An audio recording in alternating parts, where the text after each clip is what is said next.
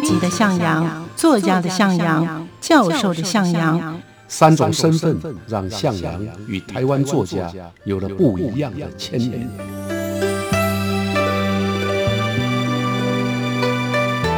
听向阳与徐凡谈他的作家朋友们在写作这条路上，生命与创作如何交织出最灿烂的光芒。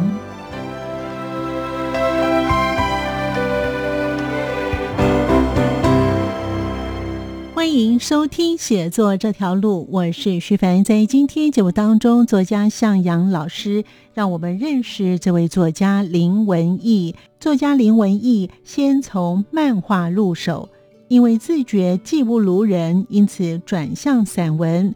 年轻时扬名之后，一路耕耘，奠定文坛的地位。曾经尝试过小说，出版了《革命家的夜生活》等作品。又因自觉非己所长，所以回头专心写散文，一直到现在。在今天节目当中，我们就一同来了解这位浪漫的写实散文家林文义。欢迎收听《浪漫的写实散文家林文义》。欢迎收听写作这条路，我是徐凡。在今天节目当中，作家向阳老师让我们认识这位作家林文义。作家林文义先从漫画入手，因为自觉技不如人，因此转向散文。年轻时扬名之后，一路耕耘，奠定文坛的地位。曾经尝试过小说，出版了《革命家的夜生活》等作品。又因自觉非己所长，所以回头专心写散文，一直到现在。在今天节目当中，我们就一同来了解这位浪漫的写实散文家林文义。欢迎收听。那林文义那时候是由光启社帮他出版的第一本散文集，叫做《歌是仲夏的翅膀》。那林文义呢，就专门写。散文。欢迎收听写作这条路，我是徐凡，我是向阳。今天呢，向阳老师呢要让我们一起认识浪漫写实散文家林文义。为什么叫做浪漫写实的散文家呢？那他作品上面有什么样的特色呢？我们呢待会都会请向阳老师跟我们听众朋友一起分享。老师是怎么开始认识他的呢？我认识他的时候，其实都还很年轻。那个时候，他跟林清玄还有小野，他们都是当时非常热门的年轻的散文家。那写的作品呢，当然比较浪漫啊，主要写爱情、写人生的各种感觉啊。毕竟年轻嘛，嗯啊，所以比较敏感。写过不少的畅销书啊。那个时候认识的时候呢，大概我写诗啊，他写散。呃，后来呢，因为他也得了不少的文学奖啊，比如说当时有时报文学奖啊，他参加了时报文学奖的散文，那我参加的是诗啊，我们就因为这样而更加的熟识。其实老师呢，在开始写这篇文章的时候，是先从二零一九年的时候呢，有一位的作家杨子乔，嗯，是他过世了。是啊，没错啊，因为杨子乔，我还有林文义。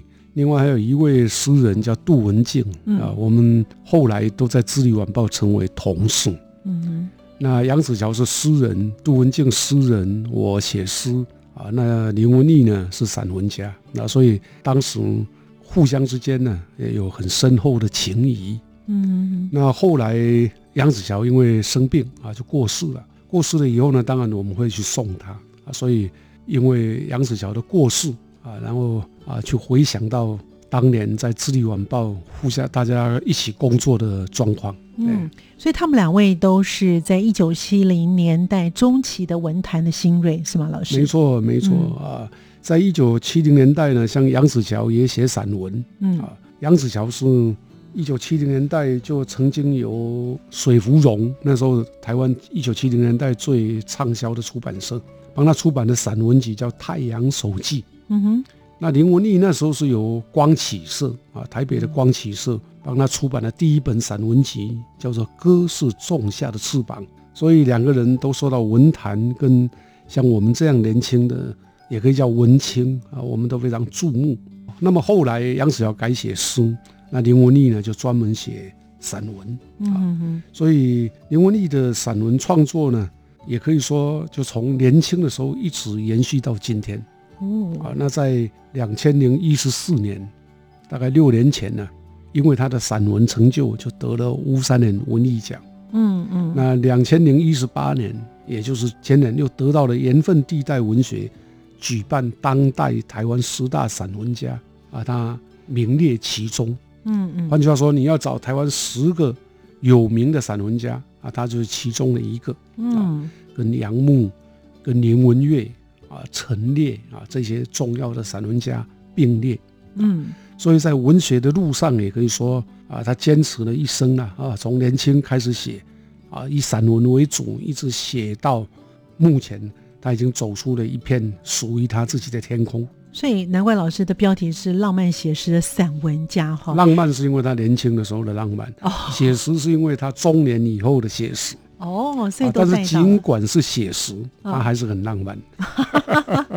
谢老师刚才有提到说呢，都是你们曾经在《自立报》的时候，你们都是同事。同事，哎，嗯嗯。最早林文丽进入《自立晚报》，不是因为他的散文，而是因为他的漫画。哦，啊，这个说来话长啊，因为我们在我在年轻的时候呢，退伍以后，跟南部的好几个朋友，嗯，合办的一个杂志。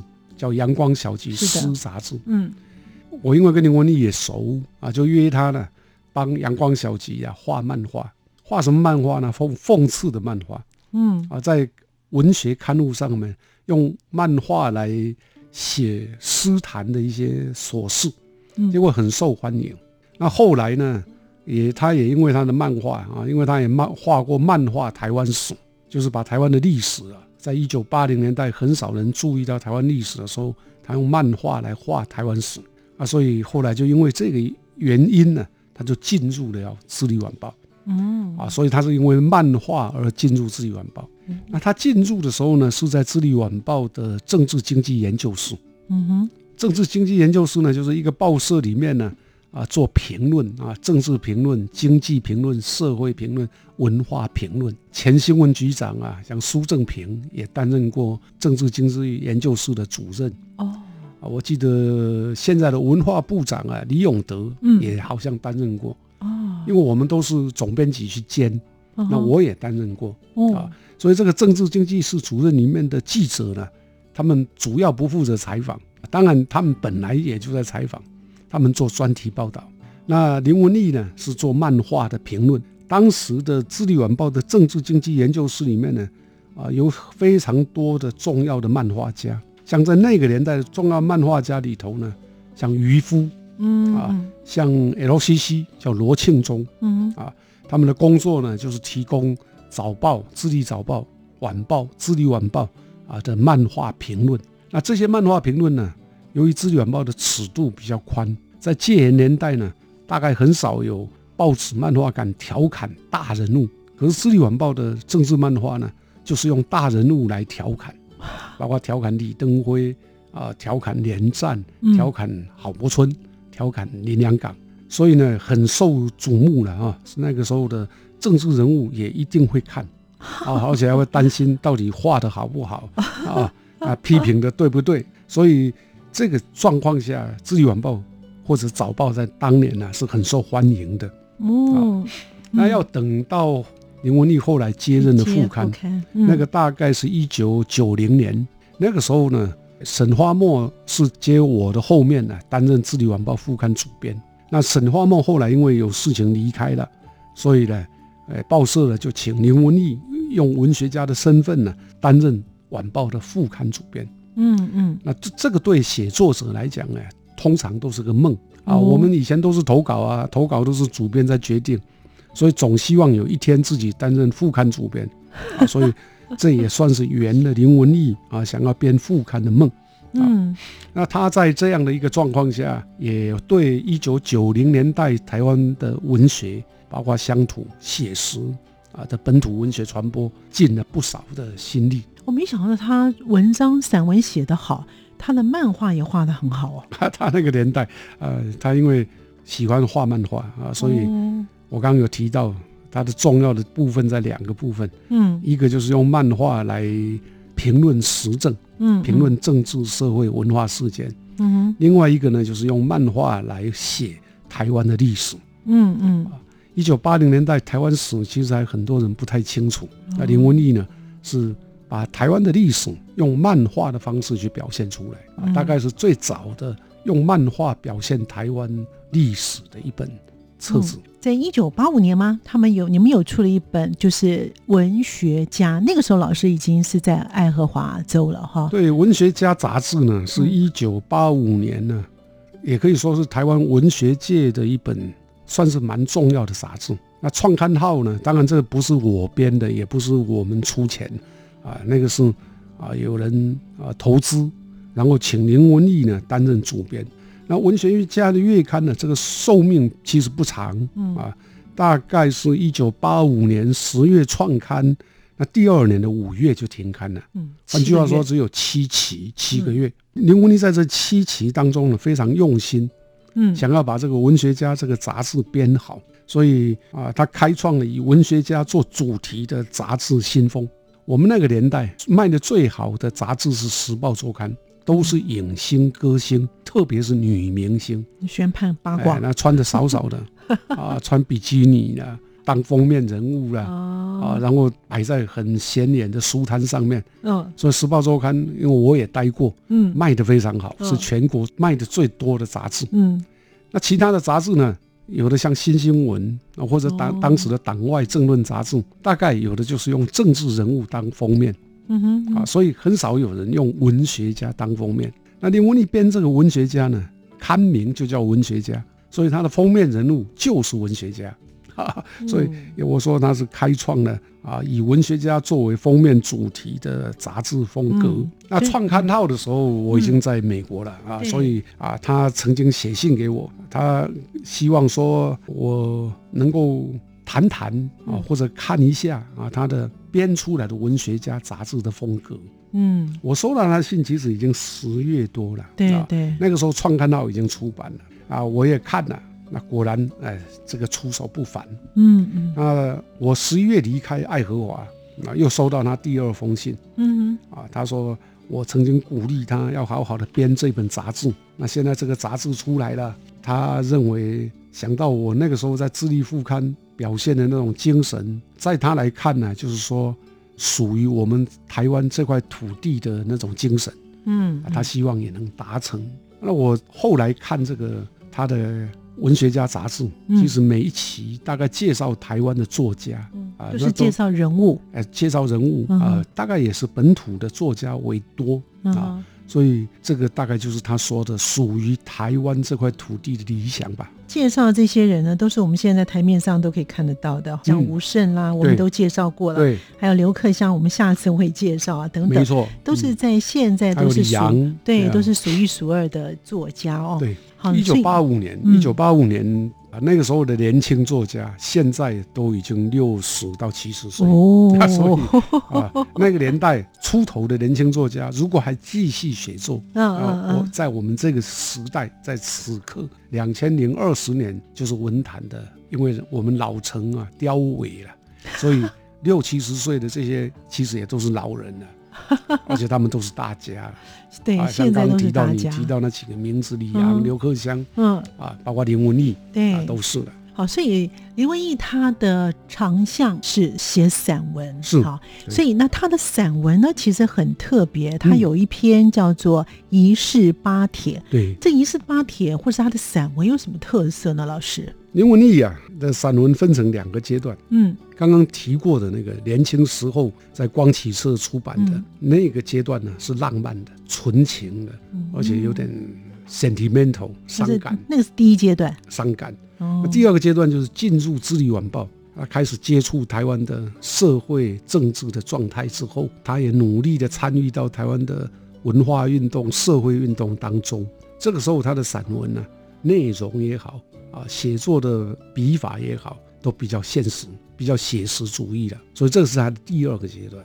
嗯你刚刚提到这个仪式八帖呢，我们可以把它称为第三个阶段，就是他入老了，就年纪老了以后，年纪大了以后，开始回想过去的年轻时光，台湾的日常岁月。这是一本很重要的散文集啊。呃，《一四八帖》当中有很多片段在叙述他写作以来的不同阶段的心境。其中呢，比如说他早年无业或者失业的那种紧张、焦虑跟伤痛，也有因为《智利晚报》后来关门，他进入了这政界。他曾经是施明德担任立法委员的时候的办公室主任，主任对，也包括后来呢，有一个阶段，他常常上电视的口音节目谈台湾的政治，这个都写在他的一世八帖当中。所以千折万转呢，他最后他还是回到他最专长的散文写作。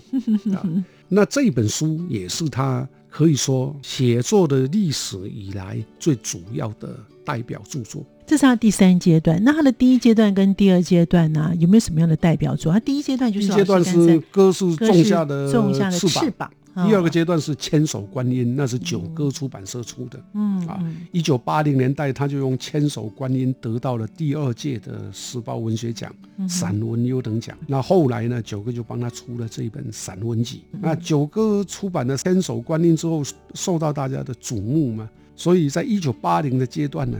林文丽还陆续出过像《极静的航道》《抚琴人》《岛屿之梦》《银色铁蒺藜》等等。当时的内容呢，我们用几个关键词就可以来看到它的关键词，就是说，生命既是华丽，也是萧索啊，那种既伴有着美丽华美，可是也有萧索悲伤。另外，人民跟土地都成为他主要的散文主题。第二个阶段就是进入《智利晚报》这个阶段呢，他开始把他最快乐、最舒放的岁月，就他的人生的旅途来说，这一个阶段呢，他的工作还有他的成就感可能是最高的。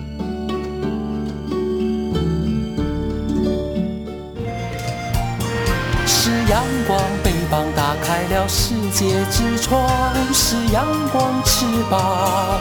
环绕着地球飞翔。欢迎朋友们继续回到写作这条路，作家向阳老师让我们认识这位作家林文义。他的一世八帖以大散文叙事，为这一代的百年台湾史留下了记录，因此一世八帖被文坛称为林文义的定音之书。林文义也自称是一生之书，也是林文义的文学行路至今最重要的著作。然而，他的著作获奖无数，吴三连文学奖意义非凡。对于这项的奖项，也标记着本土文学的最高荣誉。我们继续聆听向阳老师，让我们认识作家林文义。这个评定书呢，给他的评价蛮高的。他这样说：“他说林文义的散文语言呢，独树一格。那个阶段，他写了《家园》《福尔摩沙》啊，关于一座岛屿、母亲的河啊，就是记述淡水河的故事。嗯，所以整体来看呢，年轻时啊是浪漫的林文义。”第二个阶段进入《智利晚报》之后呢，是开始写实，写台湾的土地、台湾的河流、台湾的山川、台湾的政治、台湾的人物。到第三阶段，也就是刚刚提到的《一四八铁》呢，就等于回过头去追思或者追念啊，他曾经消逝的一些岁月，带有比较浓厚的自传体的那个性质。所以他的散文是从年轻到年老，你可以发现有浪漫。有伤感，有自怜自爱，这些呢，一直其实也一直都在他的作品当中，直到如今都还存在着。所以他也历经过乡土文学论战、美丽岛事件跟一些党外运动，对这些他都经历过了，是吗，老师？对啊，在我们这个年代的人，呃，我们也把它称为战后代。战后代就是第二次世界大战一九四五年以后出生，二次大战以后呢，全世界都有婴儿潮。台湾也没有意外，对。那所以战后的这个世代呢，都会经过乡土文学论战。如果他是文学家，都会经过美丽岛事件，如果他关心政治啊，也都会经过党外运动啊。如果他是一般的人民，都会看得到，因为那时候的党外活动很多，街头的啊，这抗争也不少啊，警察 也经常在街头。嗯，这样的一个过程呢，就会触发这些战后代的作家，包括林文义啊，对本身生长的土地、历史或者社会，还有社会的底层人民的生活。啊，我也相当的关注。那另外，因为教育的关系，在战后代的教育里面，大概都是中国式的教育，就是读中国历史、读中国地理。那读中国历史耳熟能详啊，那读中国地理呢，也是背得滚瓜烂熟。但是对台湾的历史茫然无知，对台湾的土地，包括浊水溪、淡水河或者高平溪、玉山、阿里山。日月潭大概都不是很熟悉哦，所以在这种状况底下呢，战后代的作家有很多人开始对台湾历史啊进行爬书，那林文丽就是其中一位。就像我刚刚提到的漫画台湾史啊，所以这个也让他成为本土文化的一个实践者跟书写者。所以他在写散文，他有他的特色。后来中年之后，他也写诗啊。哎呀，对，后来他也开始写诗，啊啊，他因为曾经参加过我们阳光小集，啊是，啊我们都是诗人，对。啊，啊所以你没有看过猪走路，最少也吃过猪肉啊。那他是看过猪走路的，所以后来他手痒了，我看他是手痒，也开始写诗，嗯嗯，不过他的诗呢就是浪漫，啊他的诗因为诗毕竟跟散文不太一样，对，那散文可以有一些浪漫的情怀。诗呢，有时候要约束，嗯啊，因为诗强调的是让人家有同感，或者让人家有想象，嗯。那当你的情感过于饱满，或者写的太多的情感的时候呢，那个诗的那种感觉呢，就会相对的降低或者减少。但是如果就散文家写诗来讲，其实也已经写的不错了啊，也已经写的不错啊。他出版过《玫瑰十四行》，对，看这个就知道这是浪漫的诗。对不对啊？就是情人的诗，嗯嗯啊，另外就是女人跟恋人也是呢，也是哦哦，所以还是充满浪漫的氛围的诗集。所以他会写散文，会写诗，还有跨足到小说。所以他另外有漫画，又然后又写小说。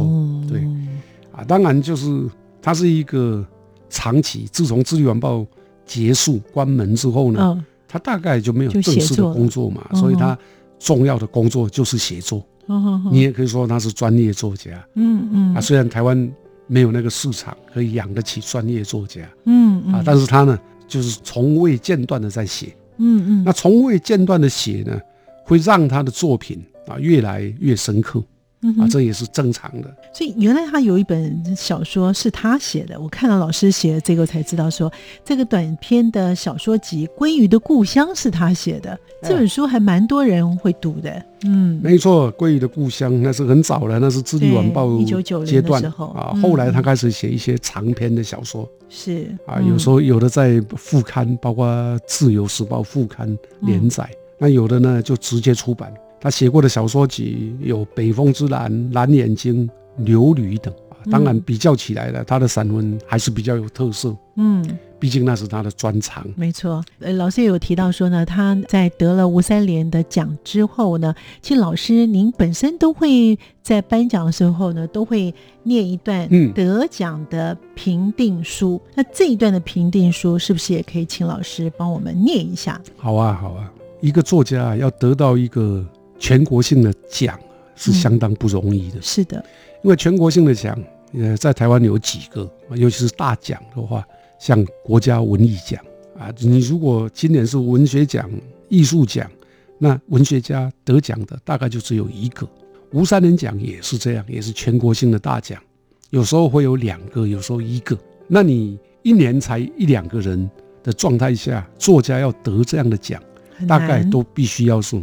拥有成就，嗯，也是他的著作要够多，那写作呢的评价要够好啊，在同才或者在这个呃论坛当中啊，比如说你在散文界，或者你在啊小说啊，或者另外人的，也许他是音乐美术，嗯，他都必须在他们同行里面呢有一定的评价，是的，啊。所以像林文义得到吴三连奖啊，其实如果按按照他写作的年资来看，他早该得了嗯。啊。像林清玄三十岁左右就得到了。对，啊那林文丽跟林清玄是同一个年代的人，哦，啊嗯。那他拿到这个奖的时候，他已经六六十多岁了啊，哦。所以基本上我们可以说他大器晚成，对，啊所以他拿到以后呢，我们吴三连奖通常会给这个得奖作家一个评定书。嗯，啊，就好像说啊我们在评定一个重要的作家的嗯文学贡献嗯，为什么会得啊奖？对，为什么嗯会得奖？要嗯告诉啊大众嘛啊，说嗯这个人为什么有资格得奖。嗯那这个评定书呢，给他的评价蛮高的、哦。他这样说：“他说林文丽的散文语言呢、独树一格，文字的华丽跟萧索，纤柔跟刚毅，那笔触的轻盈爽朗，还有沉郁苍茫，语气的浓稠缠绵跟平淡指点，心情的热切跟忧伤，诉求的公共议题跟私己的情愫，像这些呢，原本都有点互相不一样的特色，还有气质啊，都跑到他散文里面去了啊，所以经常两种不一样的、有点矛盾的、有点互相之间有不一样的东西，会表现在他的散文当中，交相映衬。那贯穿其中的，则是真实的情谊跟浪漫的抒情啊，因此流露出令很多读者深为着迷的文体风格。他的静作一式八帖，备受文坛瞩目，就是这些特质的精进展现。那老师，像譬如说，他要去参加这个吴三连的这种奖项，他要把他所有的著作都要提过去，还是说必须要有人提名他去参加都可以。吴三连奖？像国家文艺奖或者乌三人奖，它有推荐，就是你可以找比较主要的，像大学教授，或者说文学院、嗯研究所啊，或者文艺团体的负责人帮你推荐。那另外你也可以自我推荐。什么叫自我推荐？就自己把自己的作品寄过去。嗯嗯啊，那因为这两个奖强调的是成就，那也还包括你现在还在写作的啊，所以基本上它都会有要求你要交作品。那作品不是说你重新写，而是你已经出版过的书。嗯像吴三连奖的规定就是最少要五本以上。哦，那你过去的成就啊，当然就是你的参考资料。嗯所以每年参与的人并不算多，因为他都是名家跟名家相比，相比，所以啊，如果啊这一年有四十个名家一起来竞争这个奖，哇，你就要在四十个名家当中脱颖而出，不容易啊，不容易，不容易，真的不哎容易。还有很多得奖人其实也都是多次的啊，就这一届没有拿到，下一届再下一届啊，像我刚刚提到林文丽，她啊在前一次的提名当中没有拿到，到后一次的提名得奖，大概就有十多年的时间。哇，这么久了。，对，那哎得过可不可以再得？得过就不能再得了。哦，只能得一次。对，就得过就以后就是那个奖就是一个终身成就，哦，既然是终身成成就已经颁给你了，嗯。所以下一次就没有再终身，因为人不会有两个终身。哦，那这样蛮好的哈。哎，对，每个人都。有机会，哎呀，对，每个有成就的作家、啊知名作家都有文坛的作家啊嗯，多如天上繁星啊。那有成就的作家当然是比较大颗的，他短的呗，他短咖哎。可是即使这样啊，你要得奖都要看你运气，对，有时候还要看运气。我就说。成就都很好，嗯，实力都很棒，作品都很优秀啊。但是假设天时地利人和没有到位啊，嗯有时候真的还拿不到。所以呢，能够拿到呢，就是天时地利人和是都到了哈，感谢天，感谢地，感谢人。好，所以呢，我们今天非常感谢向老师，让我们认识了浪漫的写实散文家林文义。谢谢老师，也谢谢听众朋友的收听，我们下次见了，拜拜。谢谢。感谢您的收听，我们下次见。